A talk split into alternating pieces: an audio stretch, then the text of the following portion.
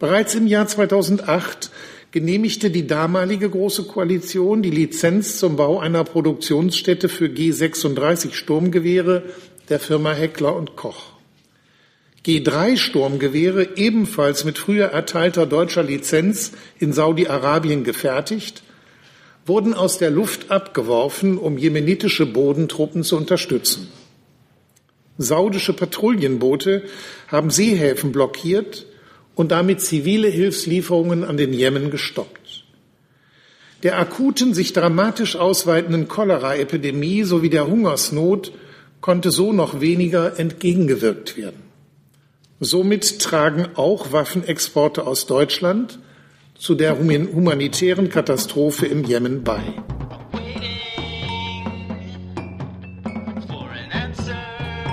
Liebe Kolleginnen, liebe Kollegen, guten Morgen und herzlich willkommen in der Bundespressekonferenz zu unserem ersten Thema heute, dem Rüstungsexportbericht 2017 der gemeinsamen Konferenz Kirche und Entwicklung GKKE.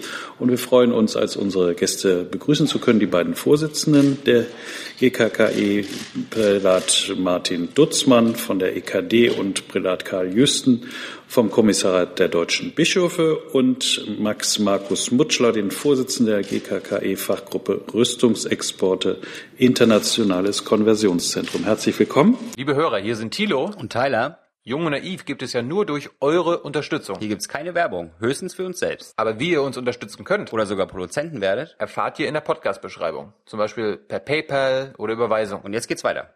Herr Dutzmann, Sie haben das Wort. Ja, sehr geehrte Damen und Herren, zunächst mal begrüße auch ich Sie sehr herzlich, freue mich, dass Sie da sind. Sie haben ausgehändigt bekommen den inzwischen 21. Rüstungsexportbericht der GKKE, den die Fachgruppe Rüstungsexporte unter Leitung von Dr. Mutschler und Frau Dr. Wisotzki erstellt hat. In diesem aktuellen Bericht schauen wir allerdings nicht nur auf das vergangene Jahr 2016 zurück, sondern auf vier Jahre Rüstungsexportpolitik der Großen Koalition insgesamt. Wenn wir das tun, dann sieht man dort beides Licht und Schatten. Zunächst zum Licht. Wir begrüßen die Veränderungen, die die Große Koalition vor allem im Blick auf den strukturellen Rahmen der Rüstungsexportkontrolle angestoßen hat. Mit der Erhöhung der Transparenz bei der Berichterstattung mit den Kleinwaffengrundsätzen und der Einführung von Vorortkontrollen zur Überprüfung des Endverbleibs hat sie wichtige Schritte in die richtige Richtung unternommen. Allerdings wirken sich diese bisher weder im Umfang noch in der Qualität in der konkreten Genehmigungspraxis aus. Zwar war der Wert der Einzelausfuhrgenehmigungen für das Jahr 2014 mit knapp vier Milliarden Euro im Vergleich zum Vorjahr zunächst deutlich zurückgegangen. Für die Jahre 2015 und 16 wurde dann jedoch mit knapp 7,9 Milliarden Euro beziehungsweise 6,8 Milliarden Euro die höchsten Werte in den letzten 20 Jahren erreicht, und zwar sowohl bei den Gesamtwerten als auch bei den Genehmigungen an Drittstaaten außerhalb von EU und NATO. Bei den Kleinwaffen gab es ebenso nach erheblich gesunkenen Genehmigungswerten in 2014 und 2015 im Jahr 2016 wieder einen Anstieg, bei der Munition sogar einen rasanten Anstieg. Dies steht im Widerspruch zu den Kleinwaffengrundsätzen und zur erklärten Absicht der Bundesregierung, bei Kleinwaffen besonders strenge Maßstäbe anzulegen. Es entsteht der Eindruck, dass die starken Schwankungen weniger einer bewussten Politik als vielmehr der jeweils aktuellen Auftragslage geschuldet sind. An Drittstaaten wurden 2016 Ausfuhren in Höhe von 3,6 Milliarden Euro genehmigt. Dies entspricht 54 Prozent der Einzelausfuhrgenehmigungen. Bei den tatsächlichen Ausfuhren von Kriegswaffen lag der Drittstaatenanteil in 2016 sogar bei 90 Prozent. Gemäß den von der Bundesregierung beschlossenen politischen Grundsätzen sollen Exporte in Drittstaaten jedoch nur in begründeten Einzelfällen erfolgen, wenn dies im außen- und sicherheitspolitischen Interesse der Bundesrepublik Deutschland liegt. Die GKKE stellt fest, dass der Export an Drittstaaten mittlerweile zur Regel geworden ist und kritisiert dies als andauernde Missachtung eigener, sinnvoller Regeln seit Jahren. Mit Algerien, Saudi-Arabien und Ägypten befinden sich unter den fünf größten Empfängern deutscher Rüstungsgüter gleich drei Drittstaaten mit einer sehr schlechten Menschenrechtssituation, internen Gewaltkonflikten und riskanten regionalen Konflikten. Die GKKE kann nicht erkennen, dass die Bewaffnung von Regimen wie in Ägypten, Saudi-Arabien oder etwa Katar im außen- oder sicherheitspolitischen Interesse Deutschlands liegen. Eine von Saudi-Arabien angeführte Koalition führt im Jemen seit März 2015 einen brutalen Stellvertreterkrieg gegen die schiitischen Houthi-Milizen. Bis heute sind diesem Krieg über, weit über 10.000 Menschen direkt zum Opfer gefallen. Das humanitäre Völkerrecht wird mit Füßen getreten. Die Große Koalition von Union und SPD hatte zwischen Januar 2014 und April 2017 Rüstungsexporte von über einer Milliarde Euro an Saudi-Arabien genehmigt. Geliefert wurden unter anderem Patrouillenboote und Komponenten für Tornado und Eurofighter Kampfflugzeuge. So kommt bei den saudischen Luftangriffen, die häufig auch zivile Einrichtungen treffen, Rüstungstechnologie aus Deutschland zum Einsatz. Bereits im Jahr 2008 genehmigte die damalige Große Koalition die Lizenz zum Bau einer Produktionsstätte für G36 Sturmgewehre der Firma Heckler und Koch. G3 Sturmgewehre, ebenfalls mit früher erteilter deutscher Lizenz in Saudi-Arabien gefertigt, wurden aus der Luft abgeworfen, um jemenitische Bodentruppen zu unterstützen. Saudische Patrouillenboote haben Seehäfen blockiert und damit zivile Hilfslieferungen an den Jemen gestoppt. Der akuten, sich dramatisch ausweitenden Cholera-Epidemie sowie der Hungersnot konnte so noch weniger entgegengewirkt werden. Somit tragen auch Waffenexporte aus Deutschland zu der humanitären Katastrophe im Jemen bei. Ursachen von Flucht und Vertreibung werden hier von der Bundesregierung nicht bekämpft, sondern mittelbar verschärft auch wenn die Flüchtlinge aus dem Jemen nicht unbedingt in der Bundesrepublik Deutschland ankommen, sondern primär Binnenvertriebene sind. Hilfsorganisationen warnen inzwischen vor einer Hungerkatastrophe, die im Jemen ungekannte Ausmaße annehmen könnte. Die Bundesregierung sollte ihre friedenspolitischen Leitlinien vom Juni 2017 ernst nehmen und sich selbstkritisch mit möglichen eigenen Beiträgen zur Konfliktverschärfung, etwa durch ihre Rüstungsexportpolitik auseinandersetzen. Die derzeitige Genehmigungspraxis beschädigt die Glaubwürdigkeit der deutschen Friedenspolitik und damit auch deren Wirksamkeit erheblich. Das vorgenannte Beispiel Saudi-Arabien zeigt dies leider mehr als deutlich. Vielen Dank. Vielen Dank. Bitte schön, Herr Jüsten. Sehr geehrte Damen und Herren, wo soll es zukünftig hingehen mit der deutschen Rüstungsexportpolitik? Quo vadis? So haben wir mit einem gewissen Pathos den Schwerpunkt unseres diesjährigen Rüstungsexportberichts getitelt. Kann und soll es eine konsistente politische Steuerung des Politikfeldes zukünftig geben? Oder geht es weiter eher nach Auftrags- und Bedarflage der Rüstungsindustrie statt nach einem ethisch angeleiteten Regelwerk? Die Antwort der GKKE ist klar. Wir wollen eine konsistente politische Steuerung. Wir wollen endlich Good Governance in diesem höchst sensiblen, korruptionsanfälligen Politikfeld. Und wir haben die Hoffnung noch nicht aufgegeben, dass dies auch möglich ist, wenn es denn tatsächlich auch politisch gewollt wäre.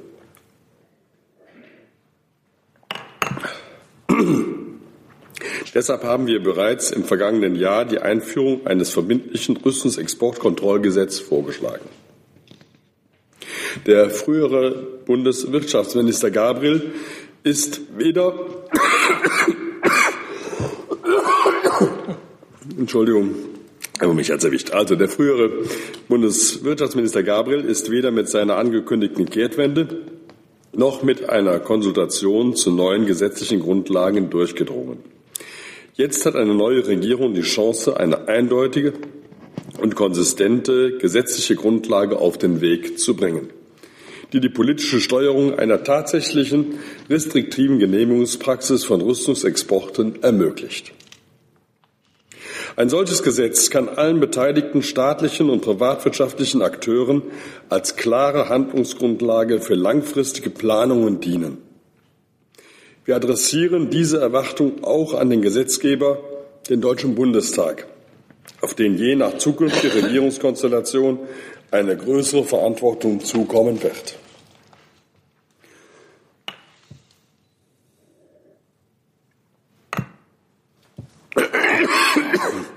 Die inhaltlichen Kriterien des gemeinsamen Standpunktes der EU sollen mit diesem Gesetz in deutsches Recht übernommen und auch die politischen Grundsätze der Bundesregierung rechtsverbindlich werden. Dann könnte vor einem deutschen Gericht zum Beispiel gegen die fortgesetzten Liefergenehmigungen an menschenrechtsverletzenden Staaten geklagt werden, die von der alten Bundesregierung eingeführten Kleinwaffengrundgesetze und Regelungen zu den Vor-Ort-Kontrollen sowie die Neuerungen für eine zeitgerechte Berichterstattung sollten durch das Gesetz rechtsverbindlich gemacht werden. Ein Kernelement sollte zudem sein, die Begründungspflicht von den Kritikern hin zu den Befürwortern von Rüstungsexporten zu verlagern. Schließlich sollte ein Rüstungsexportkontrollgesetz auch klarstellen, dass alle Genehmigungen nach Kriegswaffenkontrollgesetz und Außenwirtschaftsgesetz nur unter Widerrufsvorbehalt erteilt werden. Mein Gott.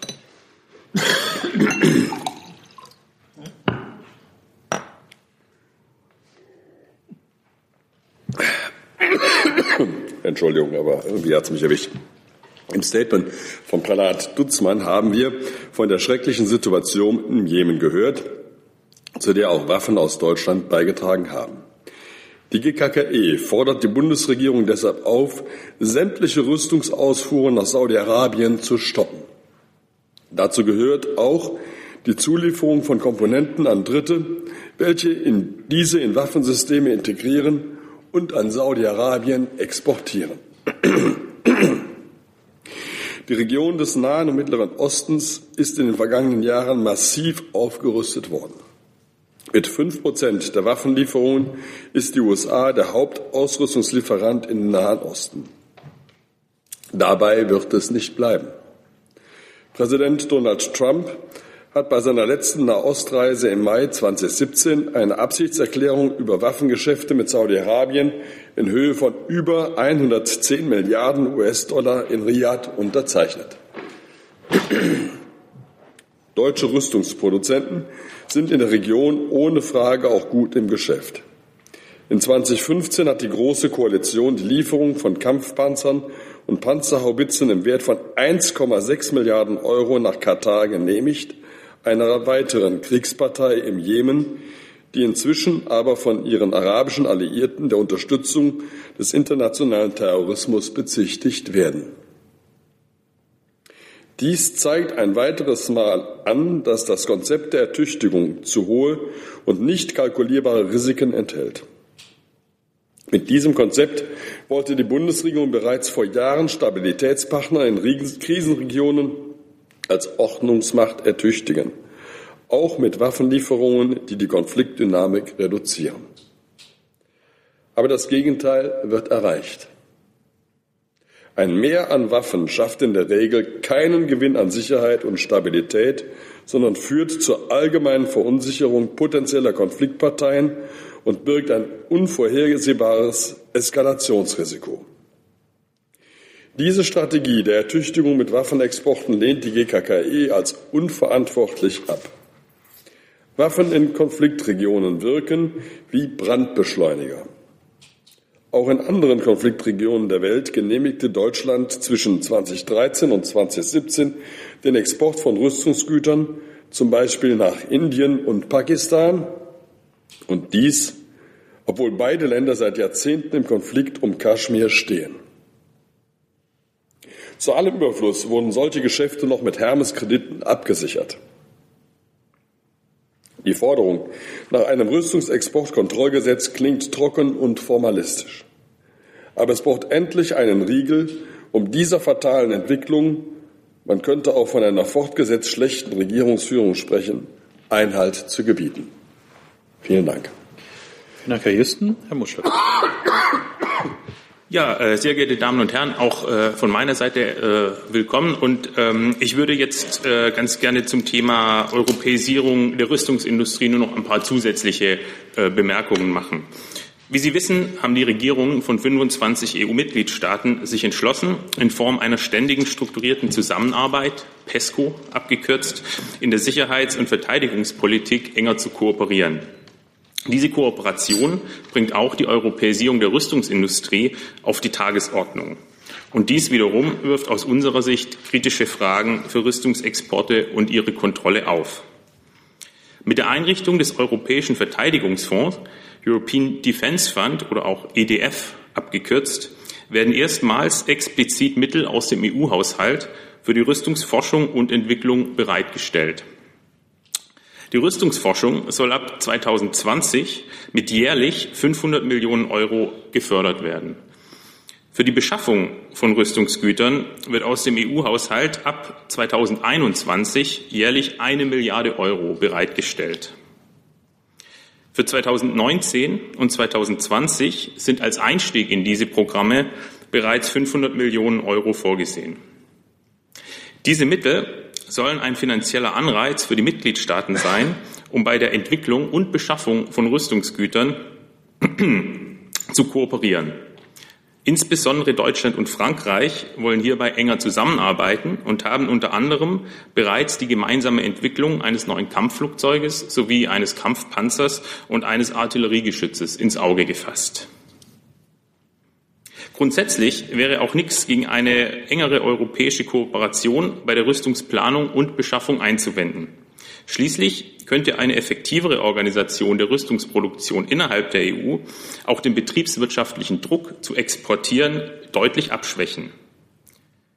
Dies würde allerdings nur dann funktionieren, wenn die Europäisierung der Rüstungsindustrie insgesamt auch eine Verringerung der Produktionskapazitäten zur Folge haben würde. Davon ist jedoch überhaupt nicht die Rede. Es besteht deshalb aus unserer Sicht die Gefahr, dass eine Europäisierung der Rüstungsindustrie nationale Rüstungsexportkontrollen erschwert, da es Rüstungsfirmen ermöglicht wird, diese zu unterlaufen. So ist es etwa denkbar, dass die Endfertigung von Waffensystemen sich vor allem dorthin verlagert, wo die niedrigsten nationalen Standards gelten. Eine verstärkte Koordination der Rüstungsproduktion muss deshalb aus Sicht der GKKE ähm, eine, stärkere, äh, eine Stärkung der Exportkontrollen auf europäischer Ebene vorangehen. Das heißt also, wir müssen zuerst die Kontrolle stärken, äh, bevor wir ähm, die, äh, die Europäisierung der Rüstungsindustrie weiter vorantreiben. Die GKKE schließt sich deshalb auch dem Beschluss des Europäischen Parlaments vom 13. September 2017 an und fordert ebenfalls die Einrichtung eines Aufsichtsgremiums auf EU-Ebene für die Überwachung von Rüstungsexporten der Mitgliedstaaten. Die GKKE fordert die Bundesregierung dazu auf, sich in diesem Sinne für eine Stärkung der Rüstungsexportkontrolle auf EU-Ebene einzusetzen. Danke für Ihre Aufmerksamkeit. Vielen Dank. Wir kommen zu Fragen. Herr Jung. Jetzt, jetzt bringen Sie das Beispiel in Saudi-Arabien, dass äh, die Bundesregierung aufhören soll, dorthin Rüstung zu liefern. Können Sie uns auch andere Staaten konkret nennen, an die die Bundesregierung keine Waffenexporte mehr erlauben soll? Okay, ja, äh, vielen Dank für die Frage. Äh, wir haben tatsächlich Saudi-Arabien in den Vordergrund gestellt, ähm, allerdings ja auch äh, andere Staaten genannt, die sich in der, in der Kriegsallianz im Jemen befinden. Wir würden hier auch vor allem Ägypten noch nennen, auch die Vereinigten Arabischen ähm, Emirate. Ähm, darüber hinaus, das ist auch ein äh, Unterkapitel unseres Berichtes, sprechen wir uns auch in der jetzigen Situation dafür aus, ähm, keine weiteren Rüstungsexportgenehmigungen für die Türkei zu erteilen. Das war's? Also ich meine, es gibt noch viele andere Länder, die Krieg führen auf der Welt und äh, an die wir auch Waffen liefern. Jetzt nennen Sie nur die vier, das überrascht mich. Gut, wir können natürlich noch mehr, wir könnten natürlich noch mehr aufzählen, dass ja, es wohl war. Ich habe ich hab, ich hab um eine konkrete Liste gebeten. Ja gut, Katar ist genannt worden als problematisches Land, äh, Algerien. Äh, es ist natürlich auch äh, schwierig, in andere Krisenregionen äh, zu liefern. Ähm, Herr Muschel, Sie kennen die Liste besser. Ja, es ist so. Also wir, wir, wir machen gerade auch in dem Vorschlag eines Rüstungsexportkontrollgesetzes, wir plädieren hier ähm, für, ein, äh, für ein System und für einen Politikwechsel, bei dem zunächst mal Rüstungsexporte an sämtliche Drittstaaten, das heißt Staaten, die nicht Mitglied der EU oder der NATO sind oder diesen gleichgestellt sind, zunächst erstmal im Grundsatz keine Rüstungsexporte erhalten. Und dann allerdings im Ausnahmefall, denn es mag durchaus äh, in bestimmten Situationen Gründe geben, diese dann auch zu genehmigen. Die sind dann allerdings aus unserer Sicht begründungspflichtig. Das heißt also, die Bundesregierung müsste, wenn sie eine Ausnahme davon machen wollte und zum Beispiel U-Boote an Ägypten liefern möchte, dies dann auch explizit begründen und im Bundestag hier Rede und Antwort stehen. Das heißt also, wir plädieren nicht äh, für einen, wir sagen nicht, es müssten ähm, Land X, Y und Z äh, und machen dann äh, quasi eine ganze, eine ganze Länderliste auf, sondern wir sehen durchaus, dass es im Einzelfall auch mal Gründe geben kann, an solche Drittstaaten zu liefern. Allerdings bei den Ländern, die wir hier explizit genannt haben, sind wir der Ansicht, dass die Gründe nicht sehr überzeugend sind. Zusatz? Und ähm, die Türkei, haben Sie jetzt gerade genannt, ist aber ein NATO-Staat, also ist mhm. kein Drittstaat. Äh, wie würden Sie damit umgehen konkret? Und äh, in Sachen Israel ist kein NATO-Staat, ist aber ein Drittstaat, an die, an die liefern wir auch Rüstung, U-Boote und so weiter. Die befinden sich auch in einem Konflikt. Ich würde zur Türkei äh, den Punkt machen. Ähm, es ist in den Regeln äh, durchaus ähm, auch vorgesehen, dass auch NATO-Staaten äh, bei gewichtigen Gründen die, die, die Genehmigung von Rüstungsexporten versagt werden kann. Und das hat die Bundesregierung in einigen Fällen ja auch gemacht. Sie kennen ja die Ankündigung auch äh, die, äh, die im Sommer 2017 gemacht wurde. Und auch schon davor hat man sich ja, hat man sich ja so positioniert, dass man dies restriktiver handhaben will. In der Tat wurden auch einige Genehmigungen versagt. Aus unserer Sicht aber geht das nicht weit genug. Äh, denn die Genehmigungen wurden ja vor allem äh, gar nicht äh, endgültig ablehnend beschieden, sondern sie wurden ja eigentlich nur auf Eis gelegt. Das heißt also, äh, in einer veränderten Situation äh, könnte dann auch wieder, könnten sie auch wieder positiv beschieden werden. Und wie gesagt, wir sprechen uns dafür aus, in der jetzigen Situation Anträge für Rüstungsexporte an die Türkei direkt abzulehnen. Die Gründe liegen aus unserer Sicht dafür auf der Hand. Nicht nur die schwierige Menschenrechtspraxis im Innern, insbesondere auch äh, die Verwicklung der Türkei in regionale Konflikte. Ähm, das ist aus unserer Sicht sind das alles Gründe, äh, hier keine Rüstungsexporte zu genehmigen. Sie sprechen Israel an. Das ist natürlich ein eine besondere Fragestellung. Äh, deswegen sprechen Sie es ja auch an. Äh, zunächst mal quantitativ ist zu sagen, dass ähm, im Jahr 2016 Israel äh, jedenfalls nicht unter den Top 20 der ähm, Empfänger von Rüstungsgütern aus der Bundesrepublik Deutschland gewesen ist. Trotzdem bleibt es ein, ein grundsätzliches Problem, ähm, wo wir in der Tat in einen Konflikt geraten. Auf der einen Seite mit äh, dem, was die Bundeskanzlerin als Staatsräson bezeichnet hat, äh, eben die Achtung des Existenzrechts Israels und des Selbstverteidigungsrechts aus äh, nachvollziehbaren historischen Gründen. Ähm, und die andere Seite äh, der, der Spannung ist eben, dass wir in ein Spannungsgebiet dann am Ende doch auch Rüstungsgüter liefern. Aus diesem Dilemma, glaube ich, kommen wir nicht ohne weiteres heraus. Das wissen wir auch. Äh, das können wir nicht lösen. Aber wie gesagt, quantitativ ist es im Augenblick nicht das Problem. Bitte schön. Ähm, ich hatte mich gefragt, ähm, inwiefern, ähm, was hatte ich mich eigentlich gefragt? ähm, ich wollte wissen, äh, Heckler und Koch hatte vor kurzem angekündigt, dass sie ähm, darüber nachdenken, nicht mehr in, in äh, Krisengebiete zu äh, praktisch zu exportieren. Glauben Sie derlei Ankündigungen? Und die zweite Frage, ähm, haben Sie darüber nachgedacht, das war meine erste, die ich eigentlich stellen wollte, ähm, Ihr Bündnis mal breiter aufzustellen, um Ihre Schlagkraft äh, quasi zu vergrößern? Also nicht nur die Kirchen machen diesen Bericht, sondern andere auch? Also das sind äh, zwei Fragen. Die zweite Frage zuerst. Ich glaube, dass der inzwischen 21. Bericht der GKKE sehr wohl mit einer, ich würde jetzt nicht das Wort äh, Schlagkraft benutzen, aber mit einer gewissen Bedeutung ähm, ähm, versehen ist. Jedenfalls machen wir die Erfahrung, dass äh, der GKKE-Rüstungsexportbericht zunehmend zu einem Referenzdokument geworden ist. Ähm, das wird uns im Übrigen sogar aus der Rüstungsindustrie bestätigt. Ähm, das zu dieser Frage. Das andere, Heckler und Koch hat das angekündigt. Ja, hm, ich glaube das auch, dass äh, in der Tat ähm, äh, Heckler und Koch von Deutschland aus nicht mehr in Spannungsgebiete äh, liefern wird. Allerdings muss man, wenn man oder muss man konstatieren, wenn man sich das genauer anschaut, Herr Mutschler kann das sicher noch vertiefen, dass Heckler und Koch ähm, tatsächlich im Begriff ist, etwa von den USA aus äh, diese Exporte zu organisieren, wo dann wiederum die Bestimmungen andere sind. Habe ich das? Ich hoffe, ich habe es einigermaßen ja. korrekt dargestellt. Ja, ich, genau. Ich, ich würde aber trotzdem gerne noch ergänzen, gerade zur, zur Frage zu Heckler und Koch. Ähm, also zum einen ist es richtig, das gilt aber auch nicht nur für Heckler und Koch. Also wir müssen auch immer sozusagen äh, die, wenn man so will, auch die Internationalisierung und Globalisierung der Rüstungsindustrie äh, mitbedenken. Und viele Firmen äh, setzen schon seit längerer Zeit auf, auf, auf, auf die Strategie, sich zu internationalisieren äh, und dann eben auch äh, quasi oft mit Unternehmen, ob das dann in den USA ist, das kann auch die Türkei sein, in Südafrika, äh, sozusagen neue Subunternehmen äh, zu gründen. Und hierfür dann äh, haben sie dann natürlich wesentlich laxere strengere Exportstandards. Das ist, das ist ein Problem, das man auch auf internationaler Ebene angehen muss. Speziell zum Fall Heckler und Koch möchte ich noch ergänzen, trotz dieser, dieser Ankündigung ist im Moment äh, für Heckler und Koch auch relativ äh, leicht zu machen, da die Auftragslage äh, aus Staaten wie den USA, Frankreich äh, ganz gut ist. Also die Auftragsbücher sind gefüllt. Nicht zuletzt auch die Frage der G36-Nachfolge als Standardgewirr für die Bundesregierung.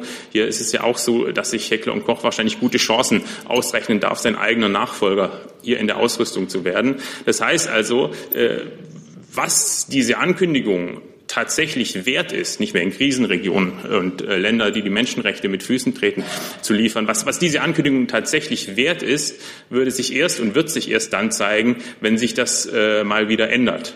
Und ob sie dann immer noch Bestand haben wird, ähm, das bleibt abzuwarten. Vielleicht noch zu Ihrer, äh, vielleicht noch zu Ihrer zweiten Frage. Ähm, wir haben ja in unserem Fachgremium, die uns als Kirchen beraten, sehr viele Berater auch aus nichtkirchlichen Organisationen, die uns helfen. Und ich glaube, dadurch, dass das ähm, die Zuarbeit auf so breiter Basis steht, also ob das BIG damit arbeitet oder äh, Enat aus äh, Bremen oder ähm, äh, wir haben sogar den ehemaligen Präsidenten des Bundesamts für Wirtschaft und Ausfuhrkontrollgenehmigung äh, auch in unserer Fachgruppe dazu gewonnen.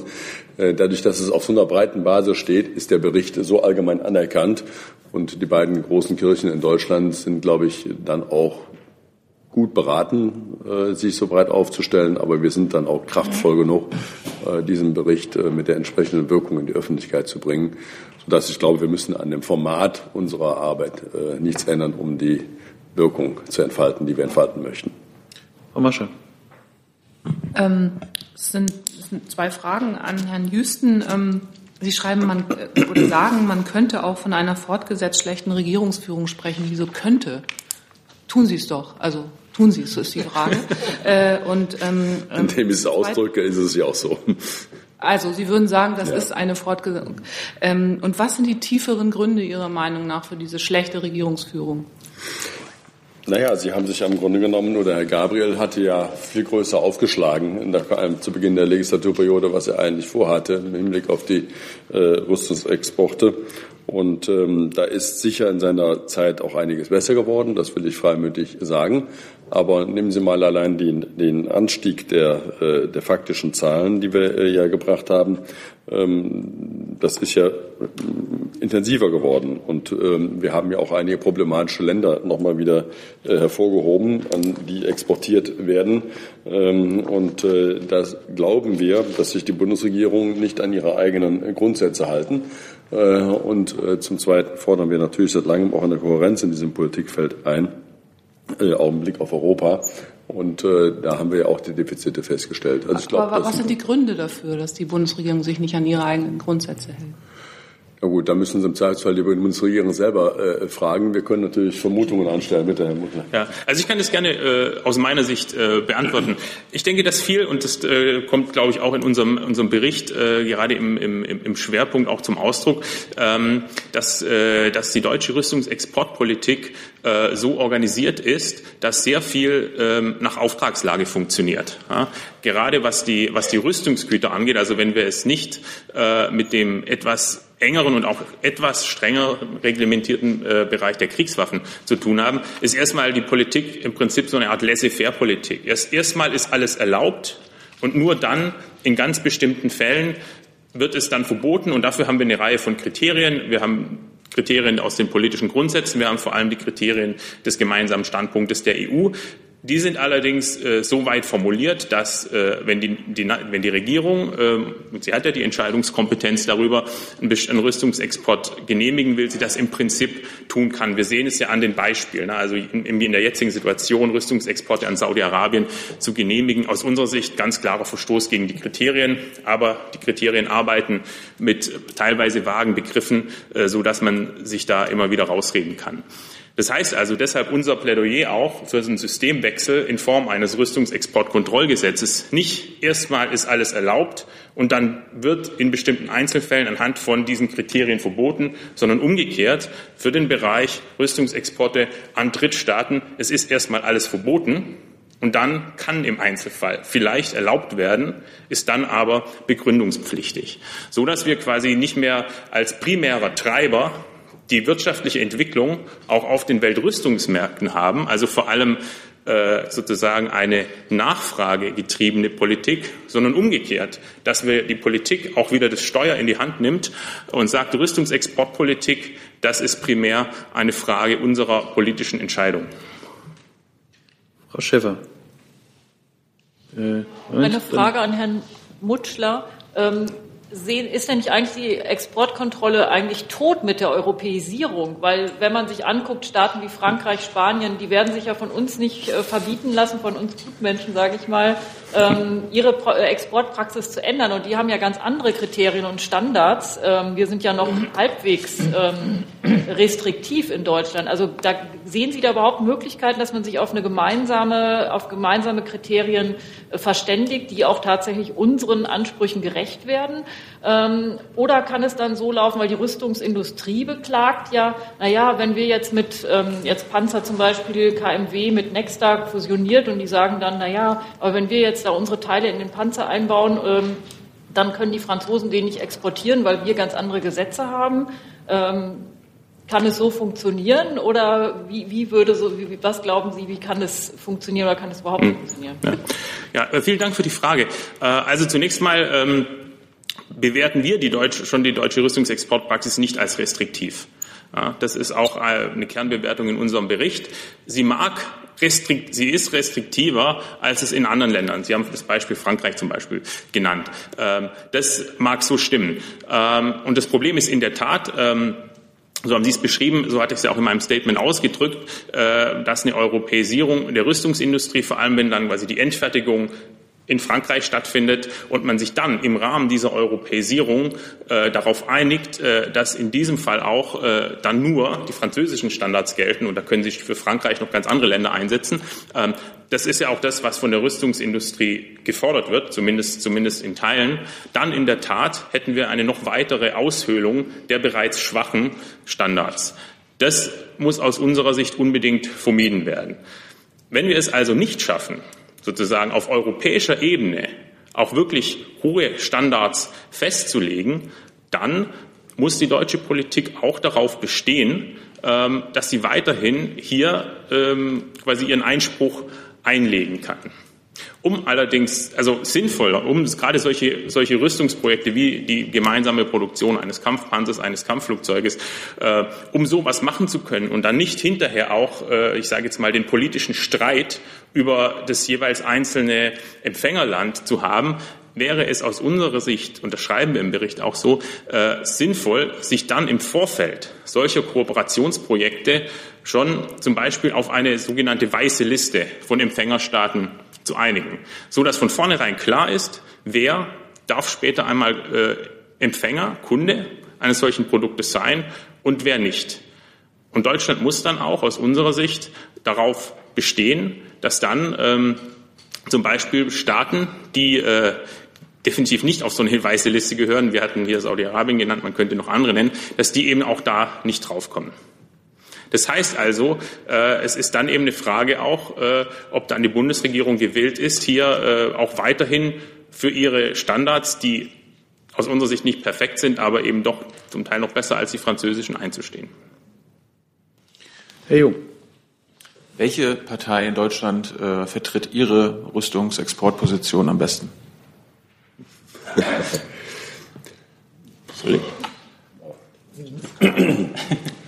Eigentlich die Naja, Linkspartei, wenn Sie es Die, ehrlich Links, wollen. die Linkspartei stimmt uns voll und ganz zu, aber äh, Teile der SPD tun das auch und Teile der Grünen auch.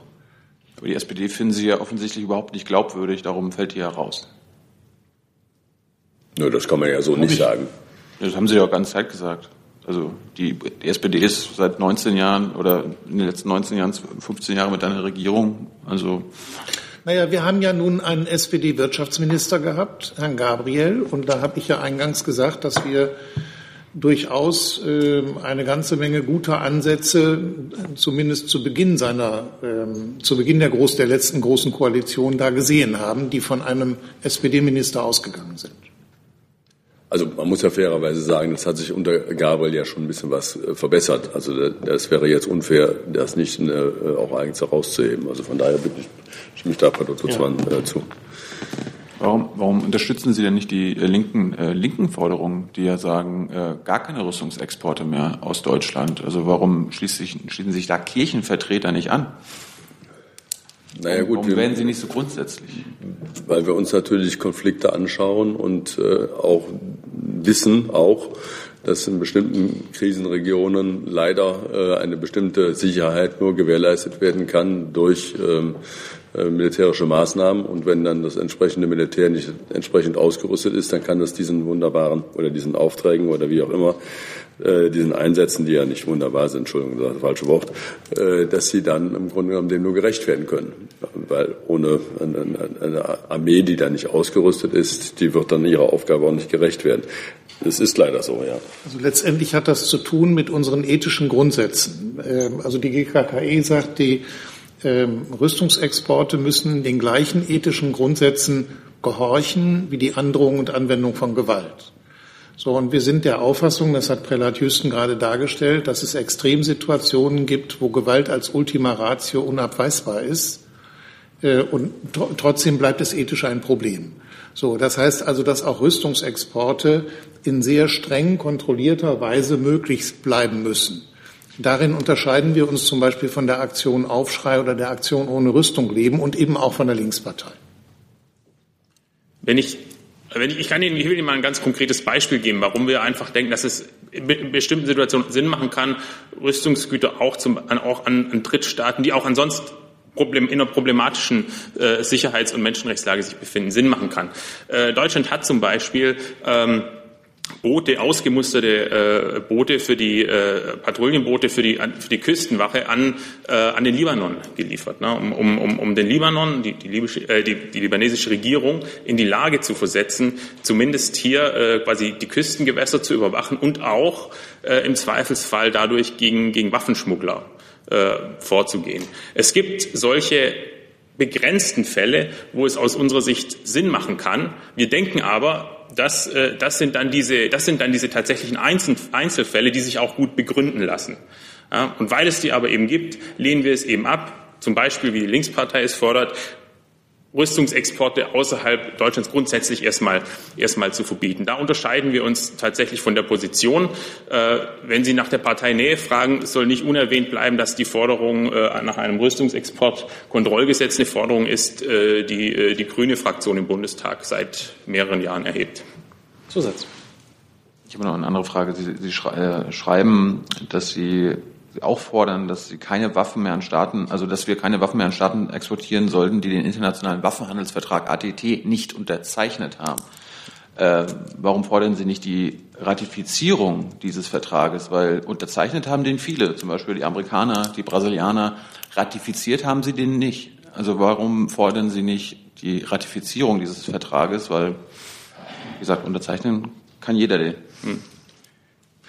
Nun, wie Sie wissen, geht ja im, äh, im, Völkerrecht auch schon mit der Unterzeichnung eines Vertrages eine gewisse Bindungswirkung einher. Ne? Sie können nicht einen Vertrag unterzeichnen und sagen, wir halten ihn, aber eigentlich ist, ist es für uns, äh, für uns unbedeutend.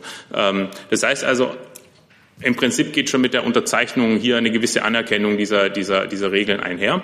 Ähm, und in der jetzigen Situation, wo wir es mit einem Vertragswerk zu tun haben, das noch relativ jung ist, halten wir das für den angemessenen, für die angemessene Forderung.